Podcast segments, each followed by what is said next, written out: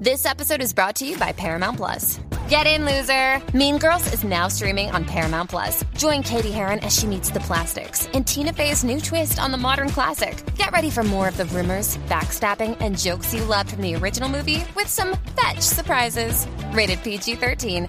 Wear pink and head to ParamountPlus.com to try it free. Little Wing is now streaming on Paramount Plus. I'm in a period of emotional upheaval. Is that all the oh, I don't care crap? A little adventure Where are you going? I'm gonna steal a bird from the Russian pigeon mafia. Let's do it. goes a long way. Starring Brooklyn Prince with Kelly Riley and Brian Cox. Life can hurt, but life is sweet. Little Wing, rated PG 13, may be inappropriate for children under 13. Now streaming exclusively on Paramount Plus. Calle 13 estrena el 11 de enero Magnum, la versión moderna de la clásica serie de los años 80. Jay Hernández encarnará al nuevo Thomas Magnum, un antiguo SEAL de la Marina que ahora trabaja como detective privado. De carácter pícaro, Magnum tendrá que investigar todo tipo de casos en la peligrosa y exótica isla de Hawái. En la nueva serie de Calle 13, Si vas a hacer algo, hazlo ya. Se aceptan sugerencias. Tú trae el coche de una pieza. Eso no es un plan. hay un investigador privado, dos perros, tres Ferraris y toneladas de acción.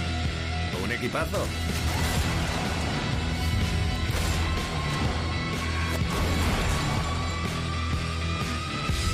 Parece que la cosa promete.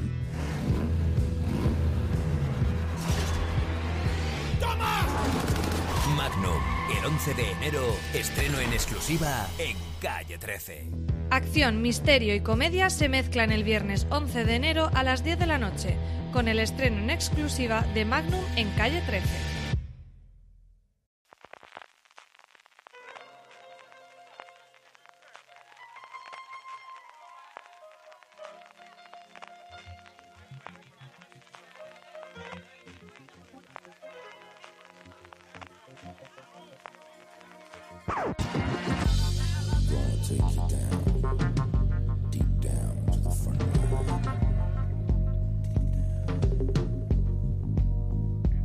Hola a todos y bienvenidos a Gran Angular, el programa de fuera de series donde analizamos cada semana un tema en profundidad. Hoy nos tocan los Globos de Oro y es que anoche, o la madrugada de, de ayer, fue la 76 gala de estos Globos de Oro, de estos premios que concede la Asociación de la Prensa Extranjera en Hollywood. La madrugada del 6 de enero en España. No pudieron escoger mejor día, ¿verdad, Marina? Aquí con toda la resaca navideña y ale, a Globos de Oro, maratón de Globos de Oro desde las 2 hasta las 5 de la mañana. Ya, le- buenas a todos primero, eh, buenas Francis. Sí, fue como nuestro regalo de Reyes fue quedarnos a ver la gala de los Globos de Oro. Sobre todo fue ver los Globos de Oro. Es que los Globos de Oro, es que yo creo que ya lo hemos comentado en otros programas que hemos dedicado a, estos premios. Es que no hay por dónde cogerlos, es que no se pueden tomar en serio. Y mucho menos cuando son unos premios que los premios de televisión no se los toman demasiado en serio. Y para comentar todo lo que ocurrió en la madrugada de ayer, comentar la gala, comentar los ganadores y las curiosidades que nos dejaron, que hubo algunas cuantas dentro de un poco de, de esa gala anodina, también está con nosotros Álvaro Nieva. Eh, ¿Qué tal Álvaro? ¿Cómo estás? Pues aquí con un poco de sueño y tal, porque me hago ya un poco mayor ¿eh? para esto de trasnochar y, y los globos de oro. Yo confieso que otro año lo coge con muchas ganas, pero ayer tenía sueño eh, ya en la alfombra roja. A mí ayer me dio mucha pereza hacer la gala porque es verdad que, que en medio de toda esta fiesta navideñas de eh, comilonas, trasnoches, eh, despertarte tarde, acostarte más tarde todavía, eh, era un poco raro. La, la del año pasado creo que fue el 8 de enero, que al menos tenía esos dos días de tregua, pero muy mal, ¿eh? Lo de la Asociación de la Prensa Extranjera, no fijarse que, que el 6 de enero es Reyes en España y, eso no pueden hacer esto. No Claro, conocen claro. ellos los Reyes Magos. Claro, No creen en claro. los Reyes tienen, Magos, tienen, que- tienen que pedir, primero llaman a Francis y dicen, Francis, ¿te viene bien este día? Claro. ¿Te viene bien claro. este día? Sí, vale, pues entonces este día lo hacemos, venga. Bueno, y más que a Francis, a todos nosotros que nos toca a todos currar. Lo que pasa es que yo miro mucho por vosotros.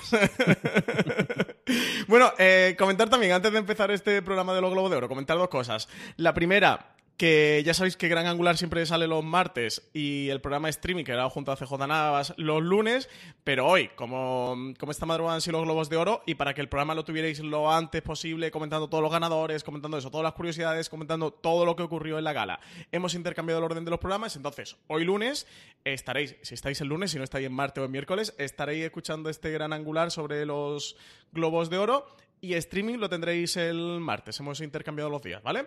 Eh, así que no alarméis. Si no veis hoy lunes que está streaming, que, que mañana estará el, el programa. Y luego, por otra parte, Álvaro Nieva, que, te has incorporado a Fuera de Series ya mm, de manera completa como redactor, así que todos los oyentes de Fuera de Series pues podréis escucharlo o seguir, continuar escuchándolo en los podcasts, pero también eh, lo leeréis de manera habitual o de manera diaria más que habitual en fuera de series.com y algunas otras cositas que estamos preparando. Así que nada, Álvaro, ya ahora sí que sí, darte la bienvenida por la puerta grande. Muchas gracias, este ha sido mi regalo del Rey, la verdad.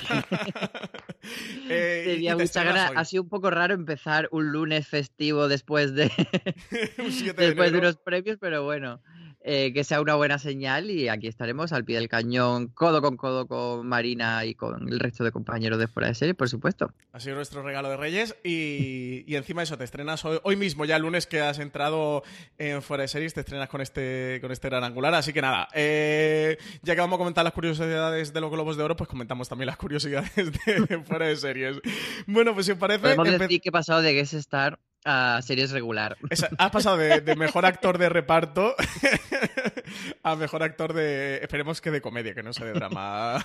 Una Amanda Woodward. bueno, si os parece, empezamos a comentar un poquito qué mm, nos ha parecido la gala. Me parece una gala muy insulsa. Marina, ya sé que me vas a decir que como todos los años de los Globos de Oro, eh, que ya hemos estado comentando varias veces, pero, pero no se disculpa, no tiene perdón de Dios. Eh, a mí me resultó una gala tremendamente eh, anodina, con el espectáculo reducido al cero, eh, con una pequeñita introducción monóloga al principio con Sandra Hoy y Andy Samberg, que eran los presentadores, que hicieron ese pequeñito monólogo con algún chiste mm, acertado y bueno y simpático, que prácticamente luego desaparecieron a lo largo eh, de la gala que tampoco ha tenido momentos especialmente reivindicativos. Hubo algún eco todavía del, del Time's Up, pero no demasiado. Quizá el discurso de Glenn Close pudo ser el mejor o el momento más vibrante de la gala. El de Olivia Colman no estuvo mal. Jeff Bridges nos dio una turra impresionante. Eh, Peter Farrelly también nos pegó otra turra importante cuando, cuando se el de mejor película. El momento Carol Burnett, que quizás fue, fue el momento más, pudo ser el momento más emotivo y que, le recibió un premio honorífico, que además llevará su nombre a partir de ahora. Y el momento creo que Mi Poeler y Maya Rudolph, que deberían para mí haber sido las verdaderas presentadoras de la gala, porque tuvieron el momento eh, más genial de toda la noche. Álvaro, ¿tú cómo viste la gala? Bueno, esto que comentas siempre nos suele pasar. Cuando alguien destaca en alguna intervención decimos que, que sea el siguiente presentador, pero muchas veces aún, pasando eso, luego no se cumplen las expectativas porque es difícil que, tenga ritmo y que se produzca química y que de repente sea súper espectacular esa presentación. A mí no me parecieron mal Andy Samberg y Sandra Oh.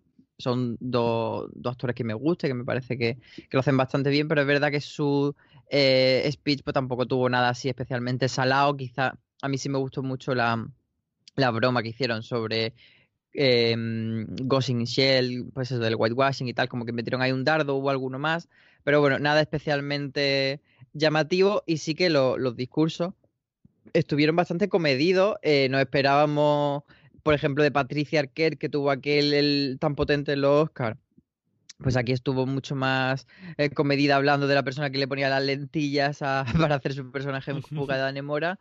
Y a mí sí que me gustó mucho, aunque no era en la categoría de serie, sino en la de cine, el de Regina King, que dijo que, bueno, eh, no se trata solo de reivindicar eh, que haya gente, que haya mujeres y que haya presencia de mujeres en las producciones, sino que la gente que tiene poder tiene que, que ser la que dé el paso y que ella a partir de ahora en todas las ficciones que produzca pues se asegurará o intentará asegurarse de que haya un 50% de mujeres en todo el equipo. Así que me parece que eso sí que fue muy, muy chulo por, por lo que digo, que es pasar a la acción y no solo reivindicar con palabras.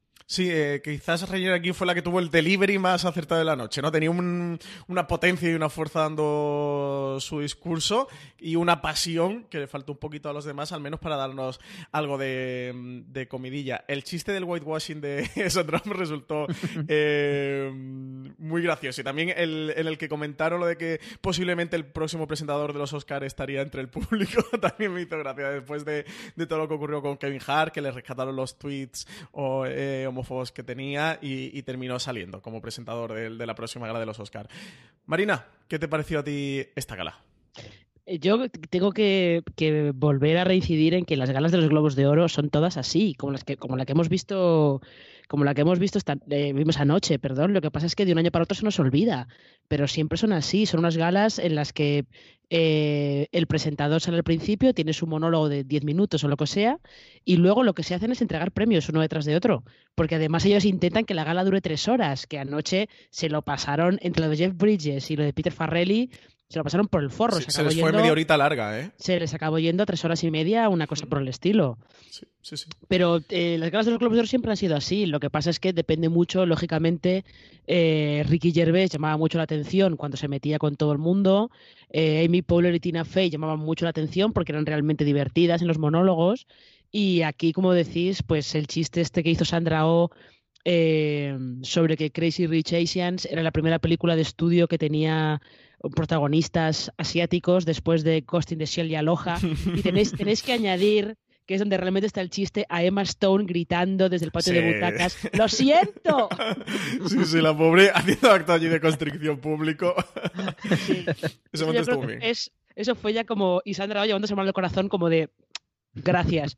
Eh, Pero yo creo que es más o menos lo que habéis comentado. En los Globos de Oro, al final, lo que más llama la atención es que eh, los discursos, porque la gente suele ir un poco borracha, porque dan de beber, no dan- la cena se da antes de la gala, hay bebida, la gente bebe pero no come, con lo cual... Y la cena era bichisuas de verduras y, y como lubina chilena o algo así. O sea que tampoco Sí. era algo de, de- de muy consistente. De mucha No. enjundia, ¿no? Como se dice en Además Málaga. de los No. sándwiches que dijo Olivia Colman. Pero estaban repartió- todos muy sosos, ¿eh? En el público. Siempre la han liado un poquito más. Y quitando la cara de Glenn Close, cuando dicen de repente que es la ganadora, que, que, se- Ya. que- que tiene una cara de, de asombro que parece un niño con los Reyes Magos. Y... Es que ella se olía que se lo quitaba Lady Gaga y estaba Sí, en plan de yo mira. estaba convencida. Y A Emma Stone, nominada 100 Vamos a años. ver, vamos a ver, es que Lady Gaga era un premio mucho más Globos de Oro que el de Glenn Close por La Buena Esposa, no se lo esperaba nadie.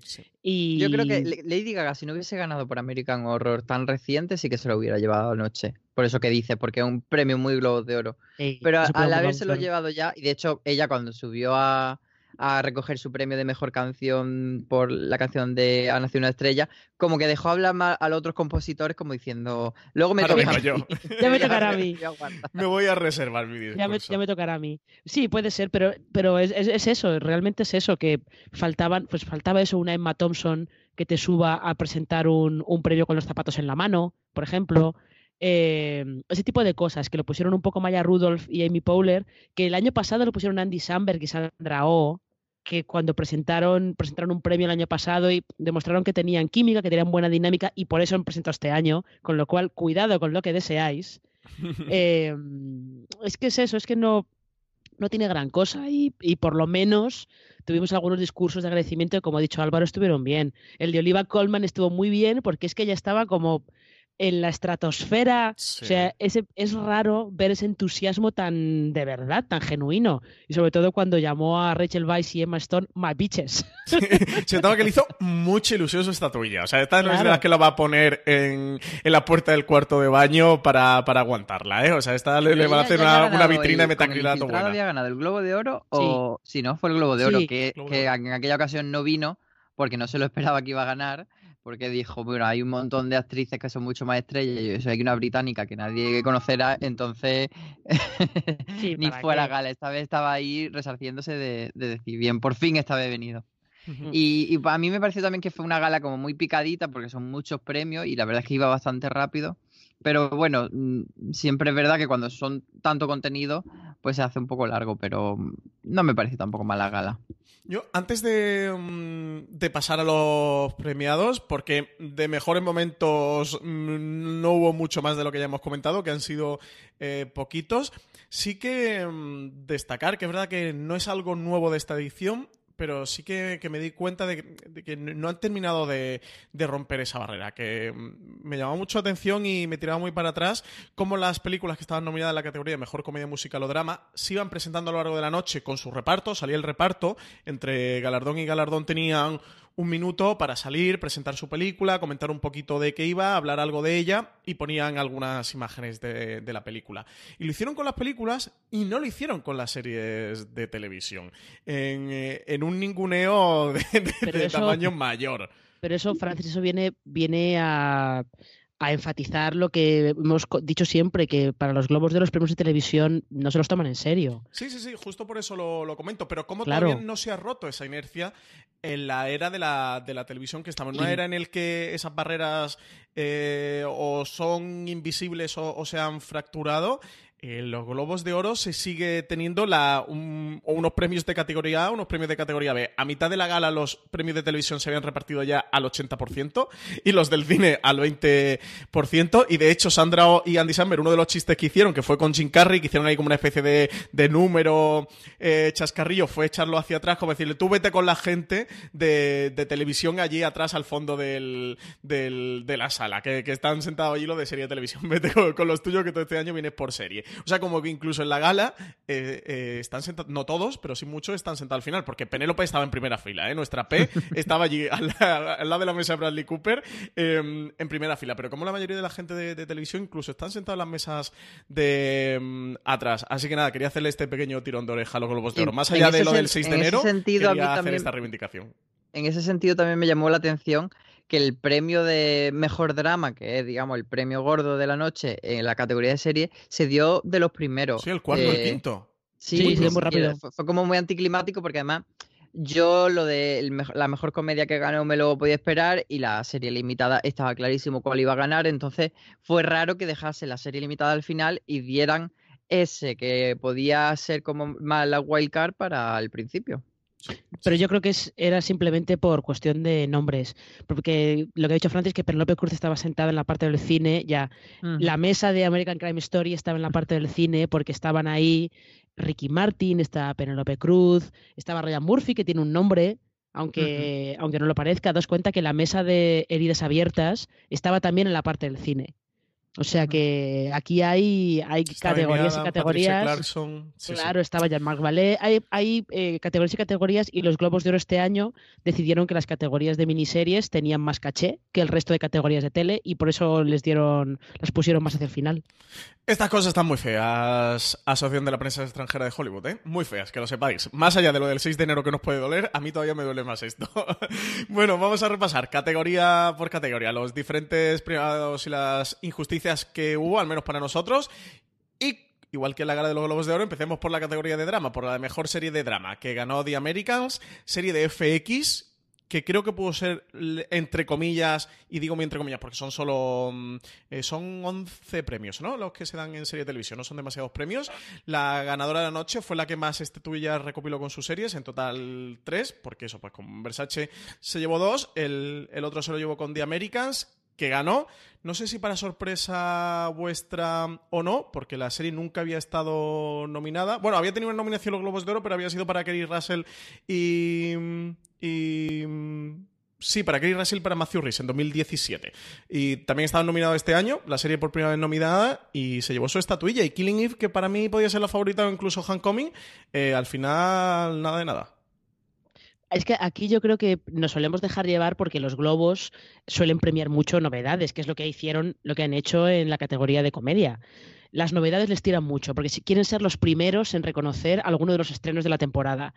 Y lo de Americans a mí me pilló un poco por sorpresa porque no esperaba que fueran a reconocer una serie en su sexta temporada y la última, además. Lo que pasa es que, claro, también es verdad que eh, nominándola por la última temporada, pues podía ser que quisieran que quisieran hacerlo. Yo no me voy a quejar, ¿eh? ya sabéis que yo premio que se lleva de Americans, premio que me parece me parece muy bien todo. Sí, yo creo que con The Americans nadie se puede quejar, pero desde luego llama la atención que una serie que nunca había estado nominada en eso, en mejor serie de drama, entre justo en su último año y lo haya ganado. Álvaro, dolido por Pose. Eh, no, bueno, o sea, era una categoría que podía ganar cualquiera. Yo vaticine de Americans, así que a mí no me pilló por sorpresa. Yo Bueno, pensaba que era. Álvaro Damus. Yo lo dije, porque es verdad que eh, la otra. This episode is brought to you by Paramount Plus. Get in, loser! Mean Girls is now streaming on Paramount Plus. Join Katie Heron as she meets the plastics in Tina Fey's new twist on the modern classic. Get ready for more of the rumors, backstabbing, and jokes you loved from the original movie with some fetch surprises. Rated PG 13. Wear pink and head to ParamountPlus.com to try it free. Dale más potencia tu primavera con The Home Depot. Obtén una potencia similar a la de la gasolina para podar, recortar y soplar con el sistema OnePlus de 18 voltios de Ryobi desde solo 89 dólares. Potencia para podar un tercio de un acre con una carga. Potencia para recortar el césped que dura hasta dos horas. Y fuerza de soplado de 110 millas por hora. Todo con una batería intercambiable. Llévate el sistema inalámbrico OnePlus de 18 voltios de Ryobi. Solo en The Home Depot. Haces más. Logras más. Todas eran buenas posibles ganadoras, pero ninguna destacaba especialmente. O sea, Killing Eve no ha sido una serie bombazo, eh, aunque haya tenido muy buenas críticas, también además de BBC. Bueno, entonces de Américas me parecía que, que podía ganar por eso, por la despedida, aunque tampoco es algo que hagan especialmente los Globos de Oro, lo de despedir series con Emmy, pero bueno, ha pasado. Sí, yo pensaba que iba a ganar eh, Killing Eve. De hecho, mi apuesta en, en la quiniela que hicimos en Fuera de Series iba por, por Killing Eve y pensaba que podía estar entre Killing Eve y Homecoming. Tenía The Americans como tercera opción, pero, pero no estaba tan convencido que, que iba a ganar. Llega a ganar Homecoming, me mato, vaya. Ya, y yo también, yo, yo contigo, hacemos suicidio colectivo. Eh, Mejor actriz en serie de, de drama. Ganó Sandra Oh, presentadora de la gala, por la serie Killing Eve. Aquí, eh, voy a decir directamente como en Málaga, le mangó el Globo de Oro a Julia Roberts por Homecoming. Y tengo que decir que como... No. Yo también estoy con Álvaro, no le, no le ha robado nada. ¿Que no? Uf, No. yo, No. yo estaba convencido de que iba a ganar, ¿eh? Pero estaba convencidísimo que iba a ganar Julia Roberts. De hecho, eso me, mm, me dio un poco de alegría de esta justicia poética seriéfila, porque como ya decía que, que ella no estaba haciendo una serie de televisión, digo, ahora te jodes. Claro, Julia no puedes Roberts. ganar un premio a mejor Ahora, televisión. claro, no puedes tener una Claro. estatuilla a mejor serie, eh, porque no estás haciendo una serie. Eh, o sea, ¿vosotros estabais a tope con Sandra Oh? Yo, yo estaba convencido que iba a ganar Julia Roberts. Yo pensaba que Kerry Russell sí que podía llevárselo también este año. Porque además ella no ha ganado así ningún premio gordo por The Américas, cosa que sí hizo Matthew Rhys eh, en, pa- en los últimos Emmy. Entonces pensaba que Kerry Russell tenía ahí posibilidades. Yo también. Yo también lo pensaba porque además, acordaos que eh, los Globos de Oro son de los pocos premios que, que han premiado a, a Kerry Russell. Le dieron un globo por Felicity hace un mogollón de tiempo. Yo también pensaba que podía ser el año de Kerry Russell, pero lo de Sandra Oh tampoco, tampoco me parece raro. No me parece una- un sorpresón porque también Sandra Oh tiene un globo por Anatomía de Grey. eh, no sé si fue por la segunda temporada, algo por el estilo. 2006, sí. Sí, y no es tan, tan extraño. O sea, en realidad en esta categoría la injusticia es que eh, la compañera de reparto de Sandra Oh, Jodie Comer, no, es, no estuviera nominada ni en esta ni, ni en secundaria. O sea, ese, es el, ese podría ser como el gran, eh, el gran titular, ¿no? Pero la victoria de Sandra Oh yo creo que está muy merecida. Sí, yo para mí es muy merecida, pero veía una opción muy globo de oro dárselo a Julia Roberts y que la subieran allí con ese mm, vestido que llevaba, era un ve- vestido pantalón extraño que, que llevaba. No sé, yo sí que estaba convencido que se iba a llevar a Julia Roberts. Eh, de cualquier manera, me alegro muchísimo eh, que se lo hayan dado a, a Sandra. Yo iba con Sandra mm, a tope. Eh, mejor actor en serie de drama. Aquí el plot twist auténtico de la noche. De hecho, fue creo que el segundo premio, el tercer, eh, ¿Fue el segundo o el tercero? Creo que fue el tercero.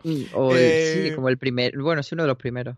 Sí, eh, se lo llevó Richard Maiden por Bodyguard, un Richard Maiden que nunca había estado nominado a un, a un premio importante. Recordad que era el Rob Stark de Juego de Tronos. Eh, por Juego de Tronos no llegó a estar nunca nominado. Y oye, se lo dieron, la cosa más extraña de la noche. Matthew Rhys, que está por The Americans, no se lo llevó. También estaba Billy Porter por Pose, Stephen James por Homecoming. Sonaba por aquello de que parece que va a ser una de las nuevas estrellas de, de Hollywood. En cualquier caso, se lo dieron a Richard Maiden. Para mí sorpresa total, Álvaro, porque yo estaba con yo estaba en que se lo iba a llevar Matthew Rhys. ¿No estabas tú por Jason Bateman por las risas? pues mira, oye, para que se haya llevado Richard Maiden, la verdad que se le hubieran dado a Jason Bateman, que me hubiera dado muchos ríos de tinta, ¿eh? Para trolear. Yo pensaba, eh, por lo que comentamos la otra vez cuando hicimos el, el, previo de los Globos de Oro, que se lo iba a llevar Stephen James, un poco por lo que decíamos de consagrarlo como estrella, pero yo creo que eso es precisamente lo que le ha pasado a Richard Maiden.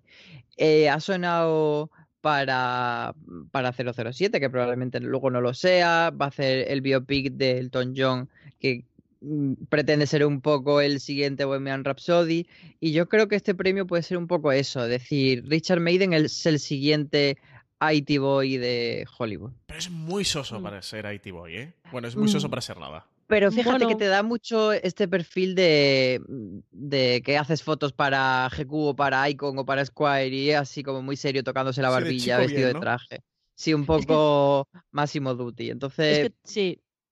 Es que, te, es que te puede dar un poco el perfil de chico más o menos sexy, más o menos, y, pero también te da, yo creo que da mucho el perfil de mm, el yerno que, que toda suegra querría tener. Me da la y- sensación. y, a fin de cuentas tiene un poco más de carisma que, que Kit Harrington, que sería otro de los que Sí. está en ese, en ese perfil ahora. Qué Sí. pereza los dos, también te digo. De todas, de to- de todas maneras, daos cuenta que esta victoria de Bodyguard en Estados Unidos cuenta como una victoria para Netflix, aunque la serie no sea de Netflix. Pero bueno, porque Netflix fagocita todo lo que hay a su alrededor, es un agujero negro eh, No- dentro de la industria televisiva. no, te- te- Pero la serie es de BBC, decir- está producida por BBC, se Claro. la BBC y es original de BBC. Pero esto es una cosa que le, ha pasado, le, va- le pasa también a Very English Scandal, que sus victorias eh, con- cuentan como si fueran para Amazon. Porque son las, las dos plataformas se han quedado los derechos de distribución internacional de las dos series, aunque sean de la BBC.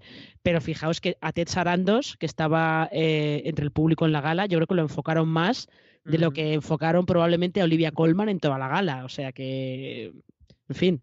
Sí, Sí, es que al una de las cosas... Cuentan las series que por la cadena que lo imiten. Es lo que pasaba con, mm, con Downton Abbey con PBS y pasa eso muchas. Sí que es verdad que hay muchas de BBC que se emiten en BBC América y cuentan como BBC América y no como BBC original. Así que eh, además ha estado muy repartido. Ahora comentaremos que había, bueno, eso, la de la, la victoria de Sandra O por Killing Eve ha sido una y la de Richard Maiden ha sido otra y hay otra que comentaremos después que también es de BBC. Eh, pero eso, oyentes de fuera de series, que no os engañen, ¿eh? que son series de la BBC, que no os engañen Amazon y Netflix. Yo lo tenía, de hecho, me reservé el tweet por si había algún plot twist al final de la gala y al final, con, con lo dormido que estaba y la gana misma en la cama, eh, acabo de caer que se me olvidó ponerlo, que vaya noche tan feliz que tuvo ayer Ted Sarandos, ¿eh? Fue una de las mejores noches de su vida. Lo estaban enfocando todo el rato. El tío con, con los globos de oro de Roma y, y de Alfonso Cuarón estaba mm, que se salía y encima ya se lo dan al método Kominsky y a Michael Douglas. Y jo, qué noche, ¿eh? la que tuvo ayer Ted Sarandos. Me parece que, que aprovechó el, el Moe Chandon bien porque estaba el tío, pero además que lo veías en el traje que no cabía. ¿eh? De hecho, eh, me dijo, estaba viendo la gala con María Santoja, me dice, Ted Sarandos, dice, está más gordo, ¿no? Digo, no, está, está con el pecho henchido ahí. Está feliz, feliz, feliz de que Ya, les está tengo. feliz, ya está ahí en la mesa con Totalmente. Cuarón petándolo. De, oh my god, hoy es mi noche. Eh, Sí, pero sí, quizás ese sea uno de los titulares de la noche, que Netflix por fin ha conseguido lo que no ha conseguido anteriormente, que era tener una noche de reconocimiento y además lo tuvo en cine y en, y en televisión. Sí, sí, sí, estaba el tío eso. eh, y además estaba allí en la, eso, en la mesa junto a Cuarón, junto al reparto de Roma y estaba que, que no cabía en sí. Bueno, pues precisamente hablábamos de, mm, de Netflix y de Sarandos y de su éxito. Eh, pasamos a la categoría de comedia y vamos a mejor serie de comedia musical, donde se llevó, y no sé si decir por sorpresa o no, porque era algo que empezó a sonar como una rareza, pero conforme fueron avanzando las semanas y acercándose la gala, casi consolidándose como, como lo- la alternativa de Marvelous Miss Maisel y, y como la posible ganadora, que era el método Kominsky. Finalmente ganó esta serie de Netflix, esta serie creada por Chuck Lorre, con Alan Arkin y Michael Douglas como protagonista. Una serie de verdad que es fantástica. Yo mm, lo comentaba ayer también por Twitter. Creo que es eh, mm, un premio muy chulo por- porque pueda servir para que descubra el público y los usuarios que tiene Netflix esta serie. Una serie que lleva a Netflix absolutamente tapada, si no fuera porque está Chuck Lorre eh, como creador detrás, que es el creador de Big Bang Theory, de Mom, de Dos Hombres y Medio, o está protagonizada por Alan Arkin y sobre todo por Michael Douglas, ya literalmente no lo hubiéramos visto ninguno, ¿eh? incluido eh, nosotros o los periodistas. Y bueno, creo que sí que le puede servir. Para esto, al menos los usuarios que tengan Netflix, de decir, oye, ha ganado un Globo de Oro mejor serie de comedia, algo tendrá, me voy a poner a verla. Y como curiosidad, primer eh, premio importante para Chuck Lorre, que, que ha tenido series de éxito, bueno, pues eso, como Dos Hombres y Medio, Big Bang Theory que ha cosechado unas audiencias enormes a lo largo de su carrera, pero que no tiene ningún premio relevante y aquí ya tiene su globito de oro. Ya, es que las series de Chuck Lorre se llevan premios de interpretación, porque Alison Janney se ha llevado un montón de Emmys por, por Mam, por ejemplo, y ahí está Jim Parsons, que también se llevó, se llevó un montón por The Big Bang Theory, pero luego como él tiene esta fama de que hace sitcoms muy de toda la vida y muy convencionales y muy tradicionales y muy tal, Mm, nunca le dan premio a, mejor comedia y estaba, estaba eh, realmente emocionado. Chuck Lorre recogiendo el premio. O sea, eh, yo creo que le faltaba un poco para directamente decir eh, que no puedo, que me voy a llorar un ratito ahí al rincón y que muchas gracias para marcarse un Merritt Weaver. Eso le faltó el canto de un duro, yo creo. Sí, junto a Olivia Colman y Tessalando fueron las tres personas felices de, la noche ayer. La asociación de la prensa extranjera hizo muy feliz a tres personas de Hollywood y fueron ellos tres. Eh, Álvaro, de Marvelous Miss Maisel, al final nada, ¿eh? Para mí el método Cominsky es la, una sorpresa esperadísima. yo he estado convencido de que esta va a ser la serie que los Globos de Oro dicen, hey, esta es la próxima serie que tenéis que ver. Y, yo sí que pensaba que de Marvel o Miss Maisel tenía ciertas posibilidades, pero es verdad que dos años seguidos ya igual habría sido mucho. Y no, no creía que fuesen ni, ni Kidding ni Barry a ganar y The Good Place sería como demasiado demasiado arriesgado, yo creo. Entonces, yo tenía bastante claro que iba a ganar esta, aunque a mí el Cominsky de decir que no me gusta. O sea, entiendo las teclas que quiere tocar, pero no, no me ha producido especialmente ninguna emoción, ni me ha hecho reír, ni... O sea, está bien, no voy a decir que es una mala serie, pero no me ha encantado. Eh, Kidding empezó a sonar también las últimas horas de, manera fuerte y dije, ostras, ¿y, si al final gana, gana Kidding y ni de Marvelous Miss Maisel ni la que parecía que iba a ser la sorpresa que metió con Kominsky, sino que va a ser la sorpresa de la sorpresa que es Kidding? Pero no, al final no. Y Barry se ha ido pinchando, ¿eh? conforme ha ido llegando la gala, ha ido cayéndose, cayéndose, cayéndose y al final yo creo que no tuvo ninguna opción. Eh, mejor actriz en serie de comedia o musical. Aquí sí que sí se impuso Rachel Brosnahan, la protagonista de Marvelous Miss Maisel la maravillosa señora Maisel. Eh, yo creo que era imposible que nadie le quitara la estatuilla. Estaba por ahí Kristen Bell con The Good Place, pero eso yo también creo, Álvaro, que The Good Place es como una cosa muy extraña para la gente de los globos de oro. Muy extraña, muy, muy, extraña, no. Yo creo que es una, es una sitcom demasiado de cadena de abierto. No nos olvidemos que es una serie que en Estados Unidos la emite NBC. Eh, y las ahora mismo eh, los premios se están fijando en las comedias que hace el streaming en lugar de las que se hacen en, en, abierto. O sea, y The Good Place consigue, consigue meterse en los premios porque tiene una temática un poco distinta, pero al final le pesa que sea NBC. Acaba, acaba tirando más que tengas una comedia en Netflix o en Amazon, que es como más guay, que decir que es que le hemos dado un premio a una comedia que sí, que es muy original, pero es que está en NBC. Uf, quita, quita, ¿qué me estás contando? Sí, pero dentro de ser una cadena en abierto es como la, la más original, la que destaca por no seguir la, los cánones de la, de la sitcom clásica. Entonces, por ahí tenía un paso, y The Good Place, decidme cuál puede ser, entre comillas, más original o revolucionaria el método que es clásica por los cuatro costados. Sí, es clásica, pero, es triste, entonces. claro, el método, el método Kominsky es una dramedia, más que, más que una comedia, ¿eh? O sea, una comedia pura y dura, quiero decir. Sí, sí, sí, sí, totalmente. Eh, bueno, Rachel Brosnahan, que gana el segundo año consecutivo, ¿eh? Ya tiene dos globos de oro. Eh... Alison Brie robada, es lo único que voy a decir. Es verdad, yo, a ver, yo el globo de Rachel Brosnahan me parece que está muy bien, pero yo creo que Soya de Destroya se merece algún reconocimiento algún año. Pues ya lo va a tener muy complicado, ¿eh? ya está complicado. Sí, sí, no lo ha ganado por la segunda temporada, ya difícil. Sí.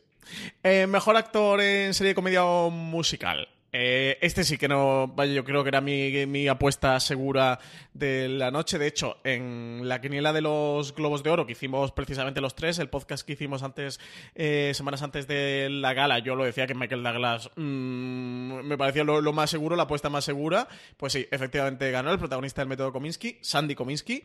Eh, por aquí estaba Jim Carrey con Kidding, Donald Glover y Will Hader, eso de nuevo son opciones que yo creo que estaban totalmente pinchadas, y lo de Sasha Baron Cohen demasiado exótico, quizás por Who is America. Así que nada, Michael Douglas, un Michael Douglas que además tenía eh, 10, 11 nominaciones a los Globos de Oro, es el cuarto que gana. Tiene ya cuatro, ¿eh? En Globos de Oro. Y sí que es el primero por una serie de, televisión. Eh, bueno, tenía el de Behind the Candelabra que contaba como Motion Picture en 2014. Eh, así que bueno, podría ser el segundo. Sí, porque es. Sí, son miniserie o motion picture, sería el segundo en series de televisión. Aunque realmente eso. Era una película. Era una TV movie. Este era otro premio que parecía cantadísimo, ¿no? Eh, quizás Sacha Baron Cohen, como tú dices, era una opción muy exótica. Y, aparte que, que quien es América no ha tenido mucha repercusión, así que yo lo vi bastante claro, el de, el de Michael Douglas. Sí, y es que yo creo sobre todo que Sacha Baron Cohen entró en las nominaciones un poco porque eh, los Globos de Oro decidieron este año darle un montón de nominaciones a Showtime, por ejemplo. Entonces, eh, pues por lo que sea, se han fijado más en, en lo que ha emitido la cadena este año y por eso entró por eso entró Sacha Baron Cohen, pero realmente eh, eh Quién es América ha tenido una repercusión bastante mm, limitada. Sí, tuvo ha habido unos cuantos artículos, ¿no? De declaraciones polémicas, sobre todo la de Chen y la del consiguió, pues eso, que algunas personas dimitiesen, pero no, no mm. llegó a, a, esa polémica tan, tan gorda que esperaba la cadena cuando lo promocionaba. Claro, o sea, no, llegó a dar el salto de que hablen de ti en los periódicos de Nueva York a pasar a que hablen de ti en los talk shows, por ejemplo. A mm. que Ellen haga algún, algún chiste sobre ti. Eso no, ese salto no, no lo dio, con lo cual pues no sé, era, era un poco. Me parece que era como la. Es lo que decías, era la opción un poco más rara. Lo de Jim Carrey sí que lo habría visto algo más porque a los Globos de Oro antes les gustaba mucho Jim Carrey. Y ahora a lo mejor, pues un poquito menos, pero, pero bueno, sí, no, Michael Douglas estaba bastante cantado, la verdad. Pero es que además darle un premio de comedia a Jim Carrey por Kidding, eh, hay que tenerlos cuadrados porque vamos. no está mal, ¿eh? Yo he visto dos episodios. No, no, no lo digo por mal ni bien, sino por triste, porque comedia, comedia ahí. Sí, extra media. Eh, es verdad que tampoco la había en Transparent cuando ganaba Jeffrey Tambor, pero aquí es que ya clama al cielo. Sí, es dramedia mm, pura y dura. Pues, eh, María, es verdad que me sorprende la cantidad de nominaciones que ha tenido Showtime, ¿eh? Vaya, de hecho, en esta categoría tenía dos. Estaba Jim Carrey y Sacha Baron Cohen, pero fue de las máximas nominadas. Estaba también con Kidding. Al final se han ido literalmente. Bueno, no, se han llevado el de Patricia Arquette, uno. Em, pero se fueron de vacío, casi con todas las nominaciones que, tenían, que acumularon un montón. Eh, pasamos a ser limitada o telefilm. Aquí, eh, yo creo, junto a Michael Douglas, otra de las apuestas más seguras de la noche era que se lo llevó American Crime Story el asesinato de Gianni Versace. Serie de FX, que ganó mejor drama y mejor serie limitada o telefilm. Tenía un poquito quizás en la competencia heridas abiertas, la serie de HBO, o a ver English Scandal, la serie de la de BBC, que allí contaban como Amazon Prime Video, pero, pero es que American Crime Story Asesinato Gianni Versace era muy el asesinato de Gianni Versace. Y como curiosidad, las dos American Crime eh, llevan dos globos de oro de dos eh, por eh, The People versus O.J. Simpson y ahora con el asesinato de Gianni Versace y también dos de dos en los semi. Así que nada, pleno para Ryan Murphy, Álvaro la mejor serie que hemos tenido en 2018, con, vamos, de lejos, y yo me alegro muchísimo y además eh, sí que es verdad que el asesinato de Gianni Versace ha tenido quizá bastante menos repercusión que, la serie de OJ, pero bueno, eso que, que, tú comentas de que ha tenido el 2 de 2 en el Emmy Globo de Oro, pues bueno, la pone a la misma altura que su predecesora y le pone un listón altísimo a la tercera temporada que ni siquiera sabemos cuál va a ser finalmente y si va a existir o qué va a pasar con ella. Em, aquí no tenían confirmada. Mm, eh, ¿Era lo del Katrina? No, no tenían claro, pero eso. Pero no tenían confirmado nada, porque eh, lo de Katrina tenían una idea que iba a protagonizar a Ned Benning, luego la descartaron y han pasado a otra idea, y de esa otra idea hace mucho que no se sabe nada. Sí, o sea, eh, anunciaron reparto y todo de Katrina con, una, con un guion basado en un libro y luego dijeron, desecharon todo eso, compraron otro libro para basarse en él y, se quedó un poco en el limbo. También se rumoreó la, mm, el American Crime sobre Mónica Lewinsky, pero también creo que se quedó en el aire. Ese me gustaría y- verlo, ¿eh? Esa- Sí. Pero esa, esa creo que eh, FX dijo que, la había- que estaba descartada. La Sí, de Mónica sí, entonces, Eso, se han hablado varias cosas, pero que no hay nada eh, consistente de que se sepa que esa va a ser la siguiente temporada de, de American Crime Story. Sí, además imagino que con la marcha de Ryan Murphy a Netflix todo se complicará, ¿no? Sobre todo el interés de Ryan Murphy en seguir haciendo algo dentro de FX será No más creo. complejo. No, no, no, no. ¿No? No creo, no creo porque da la sensación de que eh, sí, estas dos temporadas han sido muy importantes para Ryan Murphy, pero al- luego al final eh, das cuenta que los que recogen los premios y los agradecen son eh, Nina Jacobson y Brad Simpson, que son realmente la fuerza impulsora detrás de, de American Crime Story. Murphy está ahí como para ayudarles y guiarles y buscar gente, pero da la sensación que de son, que son dos marcas de mucho éxito y ya entonces a él no le, no le interesa dejarla atrás así como así. Claro. Eh, y, y además, tal y como está, yo creo que puede funcionar perfectamente con Murphy sin estar tan. Dale más potencia a tu primavera con The Home Depot. Obtén una potencia similar a la de la gasolina para podar, recortar y soplar con el sistema OnePlus de 18 voltios de Ryobi desde solo 89 dólares. Potencia para podar un tercio de un acre con una carga. Potencia para recortar el césped que dura hasta dos horas. Y fuerza de soplado de 110 millas por hora. Todo con una batería intercambiable. Llévate el sistema inalámbrico OnePlus de 18 voltios de Ryobi. Solo en The Home Depot. Haces más.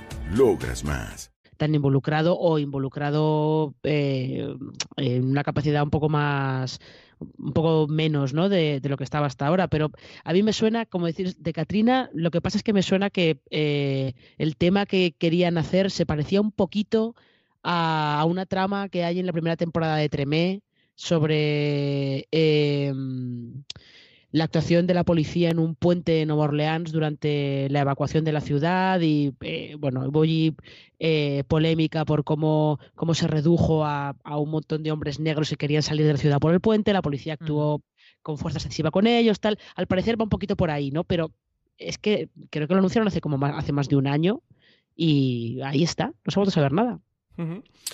Luego nos vamos a Mejor Actriz en Serie Limitada o Telefilm, que se le llevó Patricia Arquette por su papel en Fuga en Dannemora, serie de mm, Showtime. Patricia Arquette había tenido cinco nominaciones en los Globos de Oro. Las tres primeras fueron de 2006 a 2008 por la serie de Medium. Merecidísimas todas. Merecidísimas todas. en 2015 estuvo nominada, pero a Mejor Actriz de Reparto en, en película de mm, que fue por Boyhood, que sí que se lo llevó en 2015 y ahora se lo ha vuelto a llevar, 2019, por, por su papelazo eh, en Fuga en Dannemora. De hecho, a mí es lo que más me gusta con diferencia en Fuga en Dannemora y de hecho diría por lo que continúo eh, viendo en Fuga en Dannemora, que creo me quedan tres episodios para acabar. La serie no me ha entusiasmado, pero ya está fabulosa. Aquí estaba Amy Adams por Heridas Abiertas como la gran contrincante y Regina King, que yo creo que cualquier cosa en la que esté nominada Regina King es contrincante para ganar, porque esta mujer cada vez que la nomina, oye, se va con su, su premio bajo el brazo, de hecho en cine, que, que también estaba nominada por una peli, eh, consiguió llevárselo. Álvaro, tú contentísimo, ¿no? Con tu Patricia Arquette, con lo que tú la adoras. Pues sí, porque como dice Marina, Medium fue maravilloso y ella estaba genial y ahora pues eso, nos hemos quitado esa espinita de que nunca se lo llevó y, y muy contento porque la verdad es que hace un gran papel en una serie que es bastante convencional, pero que tiene ese papel tan lucido, tan de recrear a un personaje real, que tiene muchas capas y a mí me parece que, que bueno, aunque Amy Adams era otra gran contrincante, aunque Regina King, como tú dices, está ahí, aunque, aunque Regina King estaba por Seven Seconds, que no llega a ser tampoco una serie especialmente que, que haya hecho mucho ruido. Entonces, sí, era la noche de Patricia Arquette. Lo que sí que nos dejó un poco ahí eh, con mal sabor de boca fue que su discurso pues, fue bastante blandito con respecto a lo que nos pudiéramos haber esperado eh, por aquel discurso tan inspirador que tuvo en los Oscar cuando ganó por Boyhood.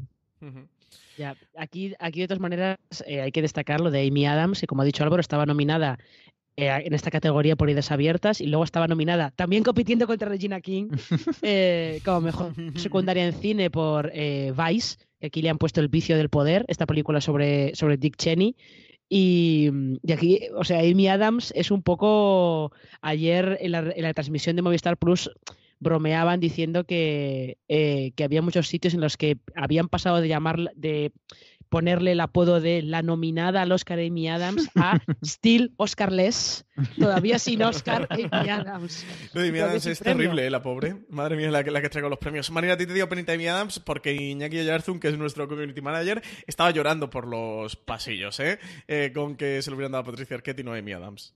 A ver, a mí me habría gustado mucho que lo ganara Amy Adams porque, porque creo, creo realmente que eh, lo que a mí me gusta Heridas Abiertas en gran parte es el trabajo que hace, que hace Amy Adams, sobre todo de, lanzarse a ese personaje tan chungo y de lanzarse en plan de por completo, zambullirse por completo en él. También entiendo que Heridas Abiertas tiene muchos detractores que no le gusta nada, por ejemplo, y, que Patricia Arquette eh, realmente está muy bien, yo ahí no, no me voy a quejar. Yo creo que a, a Heridas Abiertas le ha pasado un poco que venía en cierto modo a la sombra de Big Little Lies sin ser obras que estuviesen realmente conectadas, pero se, hizo mucha comparación entre ellas y al no haber tenido esa misma repercusión tan grande que tuvo Big Little Lies, pues ha quedado un poco ahí eh, opacada. Entonces Amy a lo mejor quizá eso ha sido lo que le ha hecho perder el, premio, aparte de, pues como comentáis, su, su gran afición a, perder premios. Sí, HBO le dio una especie de continuidad rara a Heridas Abiertas con respecto a Big Little Lies, de si os ha gustado Big Little Lies, el verano que viene tenemos eh, Heridas Abiertas hasta que vuelva la segunda temporada de Big Little Lies, y le hicieron una especie de solución de continuidad un poco extraña que esté contigo, ese que le puede haber afectado. A mí extraña aun siendo Patricia Arquette que, mm, que ganara por estar en Fuego Andan Nemora, que creo que es una serie que al final está pasando muy desapercibida, ¿eh? que venía con, con el llamamiento de, ser algo y se ha quedado ahí un, poquito en un agua de nadie, ¿no? En tierra de nadie. Veremos a ver el recorrido que sigue teniendo después de, esta, de este premio Patricia Arquette. Eh, mejor actor el ilimitado telefilm. Ahí teníamos nominado a nuestro Antonio. Eh, que no se lo iba a llevar, que todos sabíamos que no se lo iba a llevar. Vamos, ni de broma. Esto lo sabíamos todos. si se lo lleva, hago yo como el meme de Pilar Rubio, pongo una denuncia donde haga falta. Esto lo sabemos todos, aunque también te digo, él es lo mejor con diferencia de Genius Picasso, pero también te digo que no es difícil ser lo mejor de Genius Picasso. Eh, aquí se lo llevó Darren Criss, el amado Darren Criss de Álvaro Onieva, por su papelazo de Andrew Cunanan en American Crime Story y el asesinato de Gianni Versace, uno de los personajes televisivos del 2018. Aquí la gran pena, al menos para mí, es que estaba también Hugh Grant eh, por su papel de Jeremy Thorpe, ese político del Partido Liberal de Aver English Scandal. Hugh Grant está enorme. Yo creo que puede ser el papel de, su vida, pero es que lo de Darren Criss con Andrew Cunanan es mucho. De hecho, yo me he quedado un poquito más. Tenía un 51% a favor de Darren Criss. Álvaro, tú 99% a favor de Darren Criss. no te quería porque Hugh Grant es verdad que a mí me, parece maravillosa su interpretación en A Very English Scandal y, la serie es eh, una maravilla y de hecho como miniserie también me hubiese gustado que hubiese ganado si no fuese porque este era el año de, de Versace, pero y lo mismo con Darren Criss, o sea, era un premio que estaba cantadísimo, pero cualquier otro año Hugh Grant se lo habría merecido, así que le, concedemos como nuestro globo de amor o algo así. Y pero bueno, contentísimo con Darren Criss porque es verdad que ha hecho el papel de su vida. Es difícil que encuentre algo a esta altura, pero bueno, a ver si, si también tiene. Esto le abre una carrera en cine que, que, bueno, como que no se le consideraba quizá a Darren Criss. Y, qué guapo iba con esa americana de florecitas. Estaba chula, ¿eh? Estaba chula. Eh, María Santojo y yo lo comentábamos de, oye, que muchas veces los trajes del hombre suelen ser muy sosos porque no dan para, para poder hacer algo más. Y joder, qué original y qué guay va Darren Criss. ¿eh? Yo estoy también a tope con el look de Darren Criss. Ah, Entre él y, Billy Porter. Americanas de estas. bueno, lo de Billy Porter tiene un capítulo aparte en la a ver, Billy Porter, de la humanidad. bueno, Billy Porter, pero no os olvidéis de ese arnés de lentejuelas que llevaba Timothy Chalamet. Yo es que no soy muy de arnés con camisa de bajo. O sea, si vas en arnés tienes que ir en tetas. Eso es así. a pecho descubierto. Claro. y, bueno, como una capaza plateada. ¿Cómo? Que lo Billy Porter, que lleva una capaza plateada así, eh, con, con, el interior rosa, ¿no? Con, con, pedrería por los hombros. Alguien, alguien que ganó un Tony por hacer el drag queen en Kinky Boots, ¿cómo no va a ir así? Madre Dios, lo de Billy Y Porter era- es lo el otro menos que se le Cody pide. Fair, por favor. Cody Fair que iba Cierto. cosplayado un poco de Millie Bobby Brown, se le parecía un montón, pero iba guapísimo. Para mí, Lo- Billy sí. Porter, yo se lo dije a Marina, a partir de- del, del 6 de enero del 2019 es el señor de la capa. Un respeto, un respeto para Billy Porter, que es un, es un tío. Es un tío que merece respeto. Pero yo estoy con Álvaro, Cody Fern, con esa, ese el cosplay de Billy Boy Brown iba guapísimo, por cierto. O sea, Sí. Billy Porter muy bien, pero ha quedado fagocitado por, por su estilismo de la capa. A partir de ahora, cuando me escuchéis decir el señor de la capa, siempre será Billy Yo, Francis, Porter. estoy muy a favor de las capas, así que si me quieres regalar alguna, mm, estaré, también, ¿eh? recibiré con los brazos abiertos. Que sepas que yo también, que soy muy, muy de capas. Bueno, soy muy Pues de capas, no tengo ninguna en mi armario, pero... no, no, si el abuelo de Billy Porter sí, sí me fascinó, sí me encantaba. Sí, me, me- me- me dejó ahí con, con la boca como el genio de Aladdin, que se me cayó al suelo cuando lo vi y dije, ¿what? Pero la, la americana de Darren Criss muy molona. Eh, pasamos a, a actor o actriz de reparto, que ya sabéis que en esta categoría aglutinan tanto... mm, Ah, no, no, sí, tanto Sí, serie... todo, Sí, me estaba Serie, drama, comedia, serie limitada, movie, todo, todo. Exactamente, en comedia, limitada, telefilm, etcétera, etcétera. Eh, aglutinan absolutamente mm, todo. Eh, mejor actriz se lo llevó Patricia Clarkson por su papel de heridas, en heridas abiertas. En HBO estaba nominada P por su papelazo de Donatella Versace en American Crime Story Asesinato de Gianni Versace.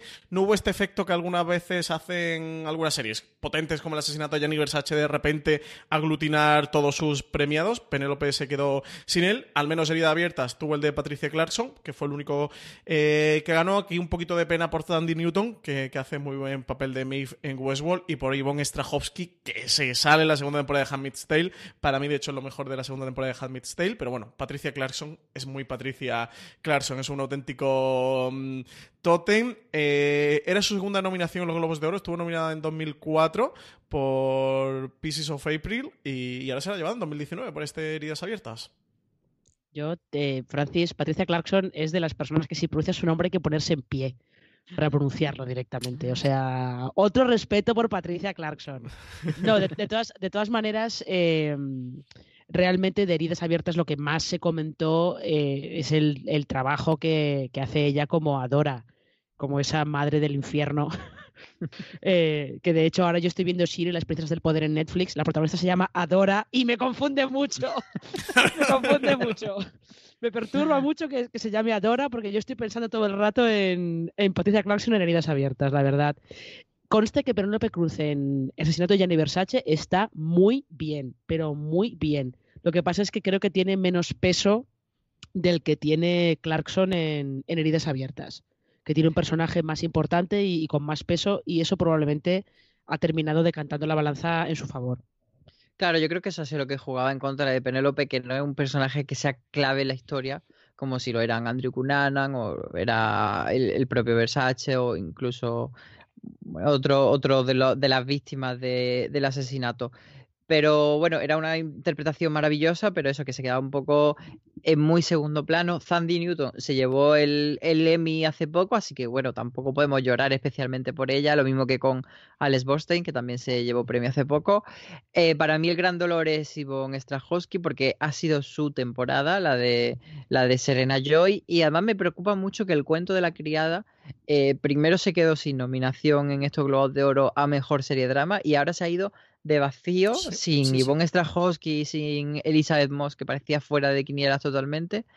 Y me da un poco de miedo de que, de que haya sido, no una burbuja, porque es una serie que es muy buena y no, y no ha ganado en su primera temporada por burbuja ni por moda, pero sí que, que bueno, que pase a un muy segundo plano y que de repente pues nos digan que va a tener solo tres temporadas o una cosa así, como que ya empiezan a darle carpetazo cuando me parece que una serie que merece estar entre las top del año. Sí, parece Yo- que a The Handmaid's Tale se le ha pasado el tren, ¿no?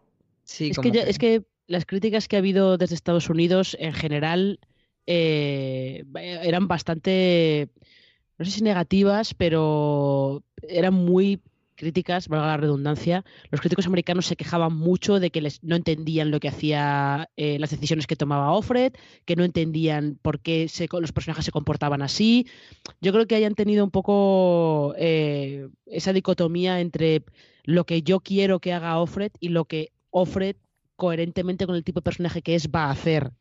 Y por eso le han dado, le han dado mucha cera a la segunda temporada del cuento de la criada, pero mucha en Estados Unidos. Así que al final pues, se, se tenía que desinflar. Sí, yo creo que con The Handmaid's Tale ha habido, entre comillas, dos problemas. Uno, primero, que, que tuvo un, un alza de la crítica muy potente en su primera temporada, que es una serie que apareció en Hulu, una adaptación así de Margaret Atwood, que llegaba como un poquito tapada con Elizabeth Moss y de repente descubrimos que era eh, una brutalidad de serie en la máxima expresión y, en todas las acepciones de, de mm, brutalidad que los Emmy sí que se subieron rápidamente al carro de Handmaid's Tale. Es una serie que quizás. No, diría que, es, que se infló, ¿eh? porque infló tiene el, término peyorativo de que no lo merecía. En The Tale merecía cada, cada elogio que, que se llevaba. Pero que de repente en la segunda temporada hay mucha gente que ha empezado a mirarla con cierto recelo. Y sobre todo que la parte de violencia. No le llamaría violencia explícita, sino más recreación de la violencia ha tirado a mucha gente para atrás, que fue gran parte de las críticas norteamericanas, por, donde mayormente se le atacó, ¿no? Yo creo que la segunda temporada no está a la altura de la primera en cuanto a base, en cuanto a idea de, de- de la serie y de lo que nos quiere realmente contar. Y a mí esa parte de, mm, de violencia, no, no por lo violento, ¿eh? no porque me tire atrás lo violento, porque no pueda aguantarlo, sino porque quizás se le veían demasiado las intenciones. ¿no? No, no sé vosotros cómo lo veis, pero un poquito se notaba de manera teledirigida lo que estaban intentando provocar en el espectador y era lo que podía tirar hacia atrás, que, que se le Claro. veían las costuras. Claro. Eso quizá un poco de intento de no sé si manipulación del No, espectador. No, no, llamaría creo- manipulación, porque no llega a ser eso, pero... Yo, yo creo que no, yo creo que ellos eh, en la segunda temporada lo que, lo que te querían mostrar es, eh, y más teniendo en cuenta el contexto en el que se está moviendo esta serie, tal y como está eh, Estados Unidos ahora mismo, eh, con, daos cuenta que hay varios estados que eh, están planteándose ilegalizar el aborto otra vez. De hecho, están planteándose si pueden ilegalizar el aborto a nivel federal otra vez. Eh, y las leyes que está, que está viendo en varios estados transfobas y homófobas eh, y de intentando eh, recortar el acceso de las mujeres a, a la sanidad, eh, me parece muy lógico que el cuento de la criada lo que te haya mostrado es lo brutal que es Gilead. Sobre todo me parece, me parece muy lógico que lo que te muestren es este tipo de regímenes, lo primero que hacen es eh, cortar todos los derechos de las mujeres y luego ya van a por todos los demás. Y eh, las dictaduras son así de salvajes. O sea que yo ahí creo que. Ahí me parece que los críticos americanos han sido un poquito hipócritas. Yo de, que- estar, de estar criticando la violencia de, de Gilead y del cuento de la criada. Me parece que han sido un poquito. Yo creo que seguía estando. El problema que ha tenido la recepción de esta temporada es esa. Ha sido más la, la dicotomía entre. Es cierto, esto es, es muy duro, cuesta estar metido en este mundo todas las semanas, porque eso es verdad, eso es así. Y esa dicotomía entre lo que quiero que los personajes hagan y lo que ellos hacen es lo que ha terminado eh, decantando mucho la balanza y decantando mucho el sentido de bastantes críticas. Sí, y además no, no estoy nada de acuerdo en que la segunda temporada del Cuento de la Criada dé un paso atrás respecto a la primera a nivel de calidad ni a nivel de nada. Sí que es verdad que es menos sorprendente porque eh, la primera temporada te introducía en un mundo que no conocías y que era muy novedoso, visualmente muy chulo, y ya esa novedad se te ha pasado en la segunda temporada. Pero me parece que tenía un reto muy grande eh, por encontrar eh, su camino más allá de la novela de Margaret Atwood y que lo consigue, hace cosas muy valientes y creo, voy a hacer aquí una crítica a la crítica, que, que fue un poco esa decisión de, bueno, como, como ya está muy, muy trillado decir que la mejor serie del año es El cuento de la criada, vamos a tirarle piedras otra. al cuento de la criada y vamos a decir que está teniendo violencia gratuita, vamos a decir que ya han- ha perdido el rumbo. Entonces creo que fue como un poco por parte de cierto sector de la crítica americana de querer hacerse el guay y de querer buscarle los tres pies al gato y de dar una opinión controvertida y diferente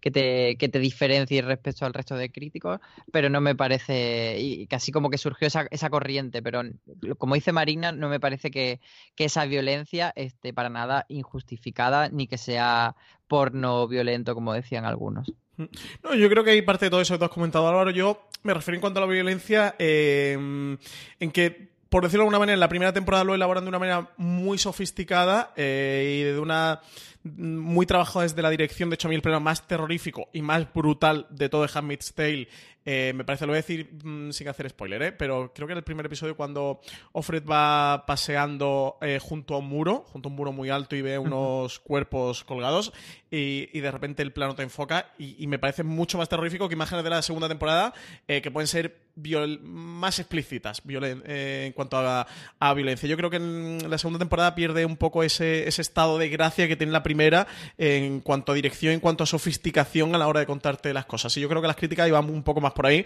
o al menos las mías, que tampoco es que haya sido muy crítico la segunda temporada, ¿eh? la he visto y la he disfrutado, iban más en ese hilo. Pero bueno, no nos enroquemos eh, en la segunda temporada de Handmaid's Tale. Vamos a mejor actor de reparto en, serie de comedia, drama o limitado telefilm. Aquí se lo llevó Wayne Wishow por su papel de Aver English Scandal, un papel muy complejo, muy difícil, muy bien elaborado, además un Ben Whishaw que creo que lleva una trayectoria enorme, que, mm, que se merecía algún tipo de reconocimiento, tampoco había, creo que estuvo nominado a un, no sé si estuvo nominado a un Globo de Oro, eh, no sé si me podéis sacar de... Dale más potencia a tu primavera con The Home Depot. Obtén una potencia similar a la de la gasolina para podar, recortar y soplar con el sistema OnePlus de 18 voltios de Ryobi desde solo 89 dólares. Potencia para podar un tercio de un acre con una carga. Potencia para recortar el césped que dura hasta dos horas. Y fuerza de soplado de 110 millas por hora. Todo con una batería intercambiable. Llévate el sistema inalámbrico OnePlus de 18 voltios de Ryobi. Solo en The Home Depot. Haces más. Logras más. El de la duda por alguna peli, creo recordar hace años, ¿eh? hace 10 años. O. Pues ahora mismo no estoy seguro, pero por, por el London Spy ganó bastantes cosas. Ya no recuerdo si era aquí o era en los BAFTA, pero Sí, en BAFTA. sí que, De sí, Emmy sí que tiene Oro no tenía una... nada. No. Mm, No. No, Y- creo, creo que no. No, no, no tenía nada. De hecho, estoy comprobando. No. Eh, ha sido su primera nominación, ¿eh? Los Globos de Oro. BAFTA estuvo nominado en cuatro ocasiones.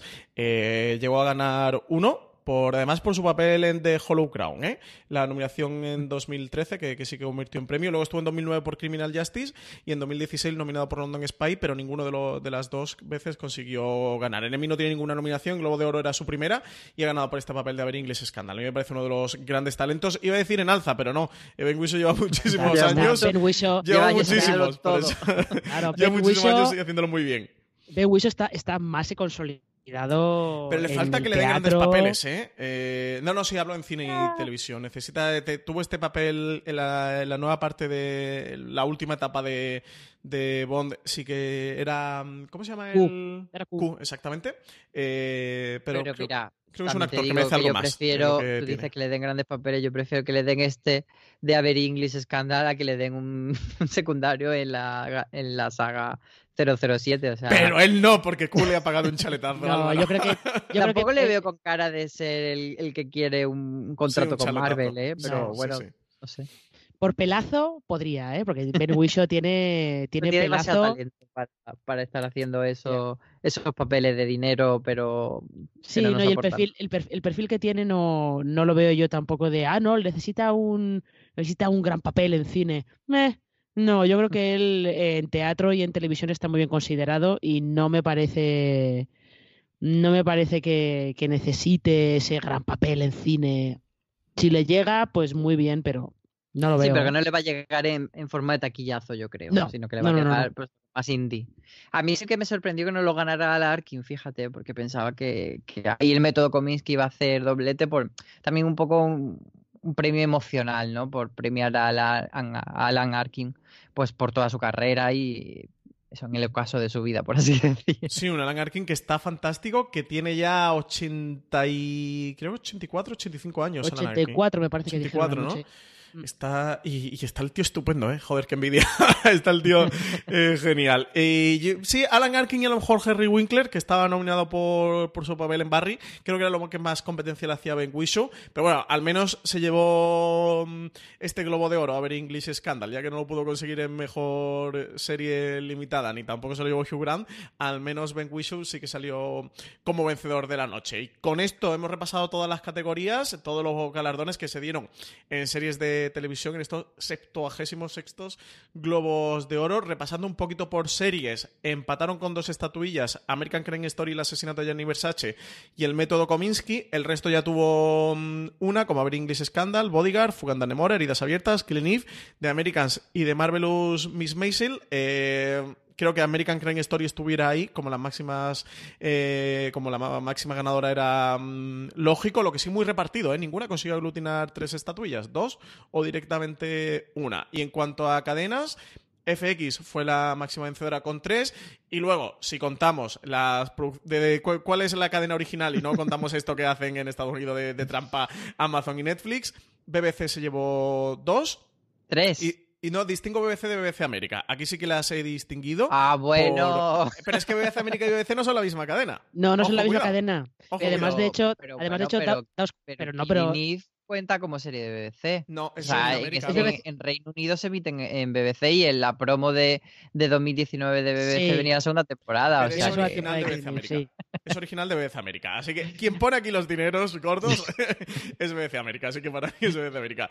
Entonces, BBC 2, Netflix 2, Amazon Prime Video 1, BBC América 1, HBO 1 y, y Showtime 1. Eh, de nuevo, FX se consagra como una, como una de las cadenas más relevantes. Eh, yo lo pensaba, Marina, no sé si tú también, viendo el tráiler de, de la nueva miniserie que tienen, esta de Vernon... eh, Verdon. Foss y Verdon y, y Foss. y- jo, me saldrá el nombre de Bob Foss. Fossi, Fossi Verdon. Foss y Verdon. Me salía eh, Foss y Boss en vez de Boss Foss. Eh, no sé mi mente qué cosa me está haciendo después de la resaca de los globos de oro de anoche. Eh, Foss y Verdon. El, este biopic que están preparando eh, sobre los dos bailarines. ¡Qué tráiler! ¡Qué fotografía! Eh, Amigo, ¡Qué pinta es tiene! que, Madre de Dios. Eh, vamos a, es que si haces, si haces una- un biopic sobre los dos, pero sobre todo sobre Bob Fosse, el tráiler tiene que ser así. ¡Qué pinta! ¡Qué tráiler! O sea, Eh, vamos a ver. ¿Y qué ¿De nivel de, dónde, de pensáis, eh? ¿De dónde pensáis que sacó eh, Rob Marshall en Chicago, la película que hizo de Chicago? Eh, la coreografía respetaba gran parte de las coreografías originales de Bob Fosse, o sea que Qué maravilla de, de tráiler. Y quizás el otro vídeo relevante que hubo dentro de la noche fue que HBO aprovechó, como no teníamos trabajo ya los periodistas, eh, aprovechó también para lanzar un vídeo así, bueno, de promo, medio teaser de alguna de, bueno, de alguna, no, de las series más relevantes que tienen para su 2019. Sacaron una imagen, nada, son segundos, ¿eh? son fragmentos de segunditos. De Juego de Tronos, sacaron de Watchmen, sacaron de Chernobyl, sacaron de Big Little Lies, que si os apetece verlo, acercaros por foreseries.com, que allí tenemos el- la noticia con, con el vídeo para que podáis verlo. Que de luego, curioso, ¿no? Al menos las imágenes estas que muestran de Daenerys saludando a Sansa Stark. Oye, a mí los pelillos de punta se me ponen. y ver a Sí. Watchmen también a todos los policías con, con las máscaras amarillas, con esta especie de braga, de pañuelo amarillo que llevan. Yo que soy muy fan de Watchmen, también me puse un poco los pelillos de, de punta. Bueno, como, como aperitivo seriéfilo, para empezar el año no estuvo nada mal el vídeo de, de HBO, así que os- A ver, os os voy a recomiendo hacer un- una pregunta. a ver. Eh, Watchmen va a ser la serie de HBO probablemente 2019, pero de crítica o de público de las dos cosas. Hmm. No sé, Mm, Marina, ¿qué mójate tú primero, venga, te, te largo a ti. No ¿eh? sé. ¿La veis en los. Globos de Oro del año que viene o no? Mm, Yo creo que No. puede ser entre comillas, y, y digo entre comillas, ¿eh? como la nueva Westworld. Y quiero decir, es como la segunda opción potente de HBO que sí que se puede estar colando en, en premios, ¿eh? Como la, la que esté de- en segundo nivel. Está Damon Lindelof detrás, hay que ver cuánto le atizan los fans de Alan Moore Mucho. y de Watchmen. Le hay que ver cuánto le atizan.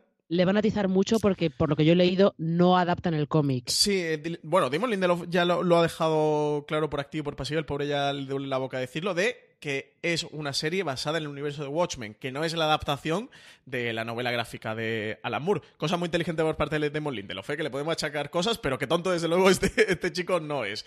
Y no ha querido meterse en, en ese fregado. Entonces... Bueno, dicen que, que va a ser una historia dentro de su universo. Hay que ver esta historia libre dentro de su universo, cómo funciona. Álvaro, yo es que confío mucho en Lindelof. De Leftovers ya estuvo Sí, por ahí. sí, Mira que era una cosita pequeña.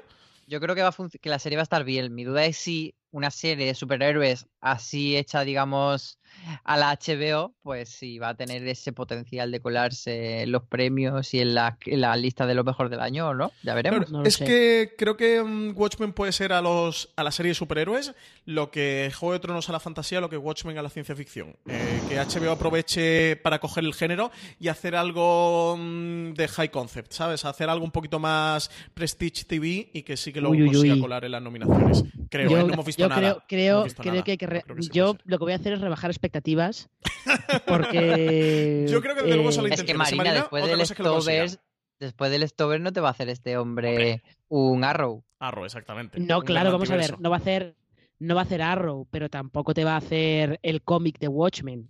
Quiero decir, o sea, a ver, a ver, yo, yo tengo mucha curiosidad por verlo, porque realmente se pueden hacer cosas muy interesantes dentro del universo de Watchmen. Pero los superhéroes oscuros y deconstruidos están ya también muy trillados, ¿eh? Yo lo que digo al menos son las expectativas que creo que hay dentro, o, o las intenciones que hay dentro de HBO y dentro de Lindelof, ¿eh? Y si hay un cómic que sea, y no me lo toméis a mal oyente fuera de que yo tengo ahí eh, Watchmen en tres ediciones diferentes y soy ultra fan del, del cómic de Alan Moore. Si hay un cómic, una novela gráfica, que sea pretenciosa dentro de la historia del cómic, ese es Watchmen. y si hay un tío pretencioso dentro de, de la televisión ahora, creo que también es Lindelof. O sea que creo que se han metido esto, pero Marina, o sea... eh, ato- atormentados nos vamos a hartar de ver en Watchmen, ¿eh? Y... Sí, sí, a ver, sí, claro, y es, es Watchmen, pero que... O sea, claro, la no pregunta sé. más es si es el momento de ver superhéroe atormentado. O sea, no que Sí, no dudamos de que vayan a estar ahí, sino si, si va a ser el momento de premiarlo. De premiarlos no lo sé. No lo sé porque daos cuenta que de Daredevil y Jessica Jones han pasado millas. sí. Sí. Con lo Yo cual, que- no lo sé. Yo creo que sí que puede estar. Evidentemente, como siempre, va a depender de, de la competencia, de lo que haya mm, para nominar o de lo que deje haber. Yo creo eso, Álvaro, que puede funcionar ahí un papel como ha mm, jugado Watchmen, ¿eh? de estar ahí como de la, la segunda opción de HBO, de, De Juego de Tronos, y- perdón, de, de Westworld, de, de Juego de Tronos y Westworld. Pues que esté Juego de Tronos y Watchmen. Creo que puede jugar en esa liga. Que si está Juego de Tronos, pues se lo llevará Juego de Tronos y Watchmen no, no tendrá nada que hacer. Pero habrá que ver. Desde luego la pregunta es interesante y está muy bien tirada. Eh, por acabar ya este gran angular, que ya nos vamos casi rozando la horita y cuarto. Yo quería comentar, antes de despedirme, porque no podía hacerlo de otra manera, esa señora vestida de azul llevando agua en la alfombra roja que ha aparecido en todas, todas, todas Pero las bueno, fotos. pero es que es una, es una jefa, o sea, pero veíais cómo posaba levantando la ceja y todo, o sea, Ha nacido una estrella, lo la tenía, ceja. Lo tenía estudiadísimo esa mujer. Sí, sí, sí. cómo conjuga la cara frente. Y además en diferentes poses, en cada foto aparecen diferentes poses. De verdad es algo divertidísimo. Si no sabéis de lo que estamos hablando, meteros por Twitter y buscar un poco, porque os vais a hartar de ver Buscar fotos. agua Fiji. Agua Buscar Fiji. agua Fiji. De verdad, eh, yo os decía Álvaro, eh, eh, era la auténtica, ha nacido una estrella de la gala de anoche de los Globos de Oro. ¿eh? Ni. Lady Gaga, ni la película, ni nada. Ha nacido una estrella. Era ella con su vestidazo azul, a juego con los botellines de agua Fiji. Y qué, qué ¿eh? Qué, qué, qué fantasía. Esta mujer, qué fantasía. Ha salido- se ha colado en todas las fotos. Imagino que mm, la empresa que llevaba el, el service de la alfombra de los eh, Globos de Oro anoche ha tenido una charla interesantísimo, interesantísima con ella. En Bueno, fin, agua Fiji estará, vamos, la mejor de su vida. Ya te digo. La auténtica heroína ¿eh? de, de la alfombra roja. Y no sé, Álvaro, ¿algo más que tú quieras comentar de, de esta gala ya para cerrar los septogésimos globos de oro? Pues yo cierro con la adorabilidad de los padres de Sandra Oh y con que me pareció muy bonito el discurso de Ben Whishaw que se lo dedicó al auténtico Norman Scott, al Sí. que llamó héroe, y me parece que es un, un término muy acertado y no amante tóxico como escuché por ahí decir a, a otra Tirón de orejas potente, tirón de orejas. Ahí lo dejó caer. eh, me- me pareció maravilloso que se lo dedicara al auténtico Norman Scott, porque es un personaje que más allá de toda esa excentricidad y de lo pintoresco que es, eh, es verdad que es un héroe. Así que precioso. Hay que ver a ver English Scandal, ¿eh? Álvaro, que no lo hemos dicho en- durante este podcast. Oyentes de de Series, la tenéis en Amazon, son tres, Tres episodios de una horita y te lo ves genial. Y yo he reído y he llorado con la serie, así que no lo puedo pedir más. de ver serie filo del 2019, poneros con a ver English Scandal, esos tan solo tres episodios y una auténtica joya de la televisión británica, porque es de la BBC, no de Amazon Prime Video, que no os deje, no os dejéis engañar. Eh, Mario, ¿alguna cosa a comentar antes de despedir este programa? Eh, no, de tele lo hemos comentado todo y de cine yo solamente quiero comentar que eh, estoy muy a favor del el Globo de Oro Mejor Película Animada que se llevó Spider-Man Un Nuevo Universo. Yo voy a verla mañana, y además voy con CJ, Marina, y con Jorge Navas. Nos vamos los tres mañana por muy, la tarde a verla. muy a favor, sobre todo porque la animación de esa película es una cosa eh, flipante, es flipante. Eh, y creo que ya está, ya está, porque como además eh, en cine, por ejemplo, muchas de las películas que se premian en España no las vemos hasta, pues hasta dentro, hasta la semana que viene, dentro de un par de semanas, o febrero directamente. Entonces. Qué horror. Es que no hemos visto nada, ¿eh? Qué, qué impotencia. Pasa con los Oscars, pero ya con los Globos de Oro es terrible. Y eh... una cosa que quiero también eh, decir, perdón, es que pelazo también el de Brian May. ¿Cómo conserva este hombre? Eh, pero tiene el mismo pelo que los 80. Bueno, tiene un poco menos, tiene un poco menos pelo, pero lo Yo algo tiene estoy muy haciendo blanco. mal, ¿eh? Yo algo me Ya, estoy no sé. equivocando. Yo creo, ¿sabes, ¿sabes cuál es nuestro problema? Que no somos doctores, doctores en astrofísica como él. Igual ese es el tema, ¿eh? Eh, yo quería comentar también que él se llevó, hablando de películas, Marina, que Mahershala Ali eh, se llevó el premio a, a mejor actor de reparto por su papel en Green Book, película de Peter Farrelly que no hemos visto de momento en España, el que comparte reparto con, junto a Viggo Mortensen y que es el protagonista de la tercera temporada de True Detective, que nada, se estrena en tan solo unos días. Ahí interpreta el papel de Wayne Hayes, el inspector Wayne Hayes. Para mí hace un papelazo en lo que he visto por la de True Y que ya hemos visto que- algo. Y que ya hemos visto, que ya hemos visto cositas. hemos visto algo. Pero, pero fíjate, fíjate en el comentario, esto ya es lo último, lo último, lo último. Lo que hemos comentado antes de que el ninguneo que hacen los globos de oro las categorías de tele, cuando está la cosa muy mezclada, el límite está muy difuminado, y luego tú fíjate, Mahershala Ali gana en categoría de cine, pero tiene una serie ahora lista para estreno, Regina King gana en categoría de cine, pero sobre todo se mueve mucho en televisión y además es Una directora... Seconds ahora Netflix. Claro, y es una directora de, de episodios en televisión que cada vez tiene más trabajo y es más, es más reconocida. Y está Olivia Colman ganando también en cine, pero que eh, en Reino Unido sobre todo es una actriz de televisión, es una estrella de, de la televisión británica, que además tiene la segunda temporada de Fleabag y la tercera de The Crown en breve para este año. O sea que hay un montón, había un montón de, de actores de cine que estaban nominados por cine o que ganaron por cine y que en realidad es en la tele donde, donde nos estamos viendo trabajar más o incluso donde, donde empezaron a hacerse conocidos como Rami Malek, que ganó por Bohemian Rhapsody, pero Sí, en realidad sí, sí. lo conocemos más por ser Elliot en Mr. Robot. Sí, totalmente sí. Está también Nicole Kidman por la película esta Destroyer, que ahora tiene segunda temporada de Big Little Lies. Lin Manuel Miranda está por el regreso de Mary Poppins, que está en la serie de, de Fosse y Vernon. Pero, O sea que Lin-Manuel Miranda, Lin-Manuel Miranda es un tío de teatro, eso, Sí. eso es aparte, eso va aparte. Es como decían ayer durante la gala, de que ha hecho un musical así pequeñito, independiente. Y estará también en La Materia Oscura, ¿no? El... Sí, es uno de los productores de la, La Rueda de del la Tiempo, materia sí, La oscura. Materia Oscura, La materia oscura, sí. Sí, y en la película, en la película no, perdón, en la serie eh, de televisión que están preparando la saga de fantasía, la de la canción de El, no, sé, no, ¿cómo se llama? el eh, Crónica de Asesino de Reyes. También no está metido por todas partes. Está como productor también. Sí, sí, estaba haciendo, creo, la adaptación de, de canciones y estaba llevando toda la parte musical de, mm, de esa, de esa adaptación también que hay por ahí. Sí, estaba, Luis Manuel Miranda es una de las, bueno, iba a decir de las nuevas estrellas. De hace un año y medio, un par de años, es una de las grandes estrellas que hay ahora mismo en Hollywood, haciendo todos los proyectos eh, del mundo. Pues nada, con esto ya nos despedimos de estos Globos de Oro 2019. Una gala sosita, pero mira, que ha dado para comentar muchas, muchas cosas y algunas curiosidades. Marina Such, muchas gracias por estar aquí un día más en un podcast de Fuera de Series. Nada, ya sabéis que siempre es un placer. Alonso Nieva, bienvenido y nada, nos seguimos escuchando y leyendo y de todo por aquí por Fuera de Series. Mucho más a menudo que antes, Mucho así más a que... menudo, más y mejor todavía. Sí. A todos los oyentes Fuera de Series, muchísimas gracias por estar ahí. Recordad que os podéis pasar por foreseries.com, donde hay muchísimo contenido sobre los Globos de Oro. Está la lista completa de nominados. Si queréis repasarla, podéis encontrar las notas de este mismo podcast o el artículo que ha hecho Marina, repasando un poquito mm, la gala de los Globos de Oro. Tenéis mucho más contenido sobre series en los podcasts de Fuera Series. Ya sabéis que estamos en iTunes, en Apple Podcasts, en Spotify también. Y ahora en iVoox, donde además podéis encontrar contenido exclusivo de Fuera de Series haciendo mecenas desde 1,49 euros al mes. Así que nada, seguimos por aquí escuchándonos. Recordad que mañana eh, sí que tendréis el podcast de streaming, así que oyentes de streaming, que, que no hayáis podido hoy escuchar el programa, lo tendréis eh, mañana, que estaremos ahí CJ y yo al pie del cañón comentando todas las novedades, series filas de esta semana las plataformas y los canales de pago. Un abrazo a todos y nada, seguimos escuchando aquí en Fuera de Series.